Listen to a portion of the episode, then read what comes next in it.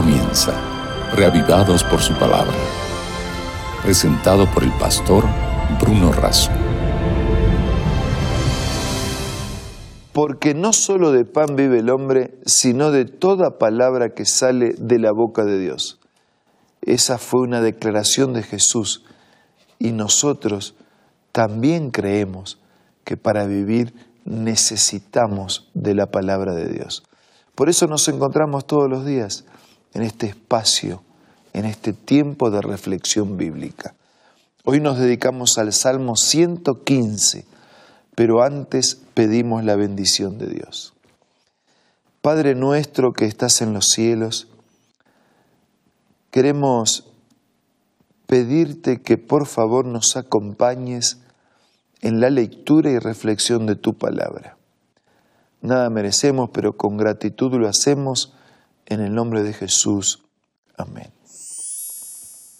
El Salmo 115 resume este tema, Dios y los ídolos, o Dios o los ídolos.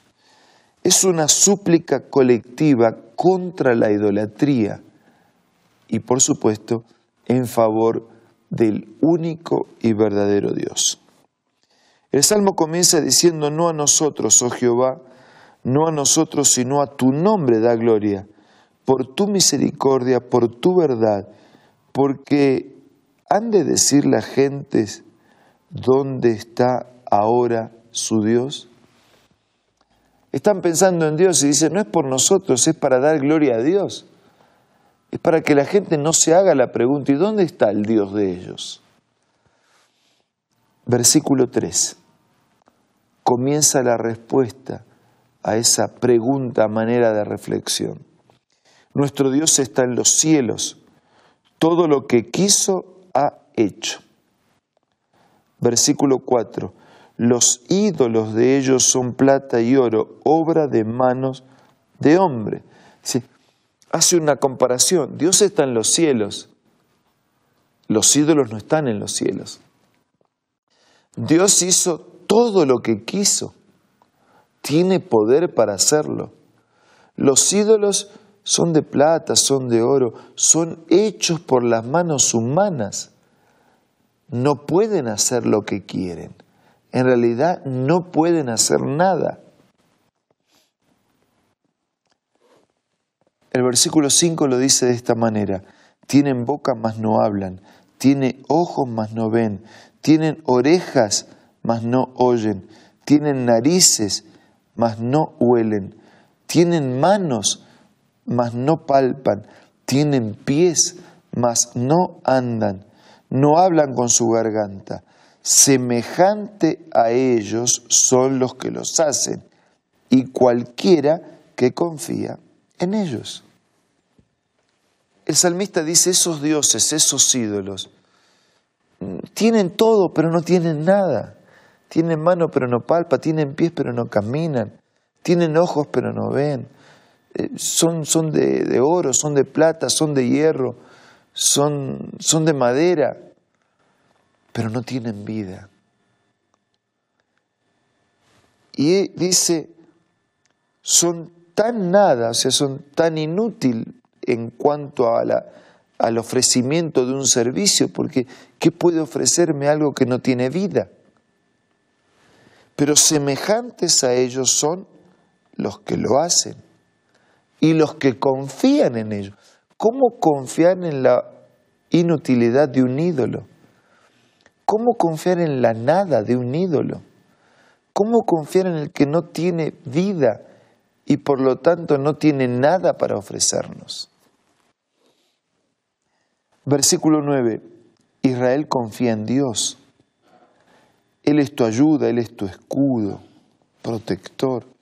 La casa de Aarón, confiad en Jehová, Él es vuestra ayuda y vuestro escudo. Los que temed a Jehová, confiad en Jehová, Él es vuestra ayuda y vuestro escudo.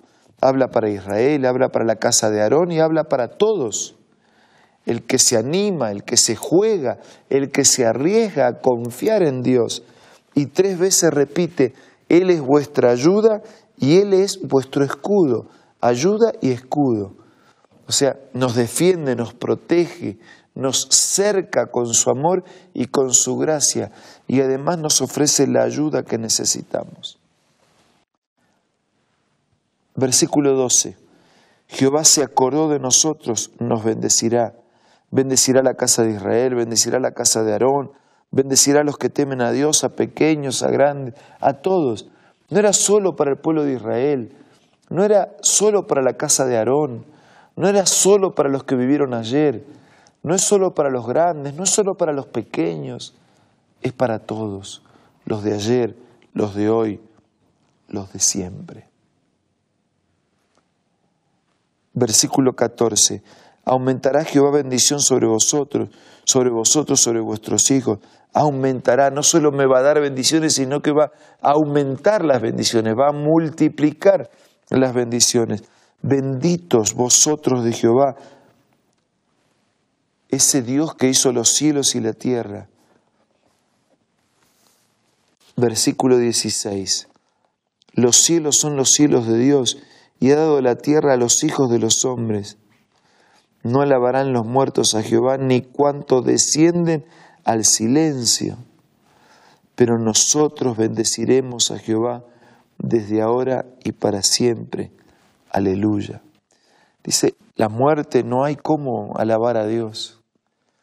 Ya veremos este tema y lo hemos visto. Eh, en la muerte no hay nada para hacer, ni bien ni mal. Se duerme el sueño inconsciente de la muerte. Es un descanso hasta que el Señor regrese y cumpla su palabra y todos sean resucitados. Los buenos los que dependieron de Dios resucitados para vida y los que permanentemente rechazaron a Dios serán resucitados para recibir la destrucción definitiva. Pero en la muerte no, no, no hay tiempo, no hay espacio para alabar a Dios. Si vamos a alabar a Dios, tenemos que alabarlo en la vida. Es ahora que alabamos a Dios, ese Dios de los cielos, nosotros bendecimos a Dios desde ahora y para siempre. Este capítulo, queridos amigos, contrasta al verdadero Dios y los falsos dioses. En realidad todos necesitamos de Dios. Solo que el verdadero Dios de quien podemos depender nos bendice, pero al mismo tiempo también nos aconseja y nos pide cómo vivir. Entonces algunos rechazan ese Dios y crean dioses que suplen la necesidad de su Dios, pero un Dios al que pueden manejar. Pero esos dioses que parece que podemos manejar porque no nos piden nada, tampoco nos dan nada.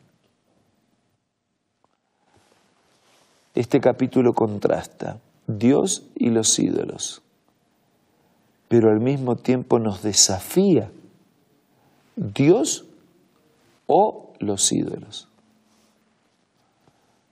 ¿Con qué nos quedamos? ¿Con el Dios que creó el universo y también nuestra vida? ¿O con los dioses que fabricaron nuestras manos y que nada tienen para darnos? Por supuesto, mi decisión es quedarme y comprometerme totalmente con Dios adorarlo, alabarlo, servirlo, vivir para Él. Y por supuesto, espero que esa también sea tu decisión. Confía tu vida en el verdadero Dios. Busca su ayuda.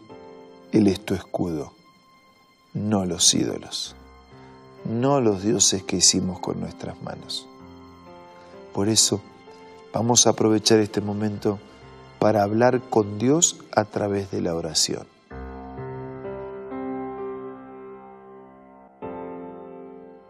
Padre nuestro que estás en los cielos, te pedimos perdón porque a veces fabricamos con nuestras manos o con nuestra imaginación dioses a quienes podamos manejar, quienes no nos piden nada, y que por supuesto tampoco nos dan nada.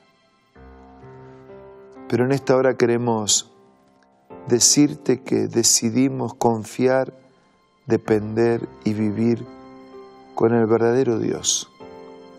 Queremos adorarlo a través de una vida respetuosa de su palabra y de sus mandamientos. Y queremos que en tu amor y misericordia concedas las bendiciones que necesitamos para vivir. Bendice a todos nuestros amigos. Que este sea un buen día en tu compañía. Lo pedimos y agradecemos en el nombre de Jesús. Amén. Muchas gracias por acompañarnos en este día. Nos reencontramos mañana para seguir siendo reavivados por la palabra de Dios. Esto fue Reavivados por su palabra, presentado por el pastor Bruno Razo.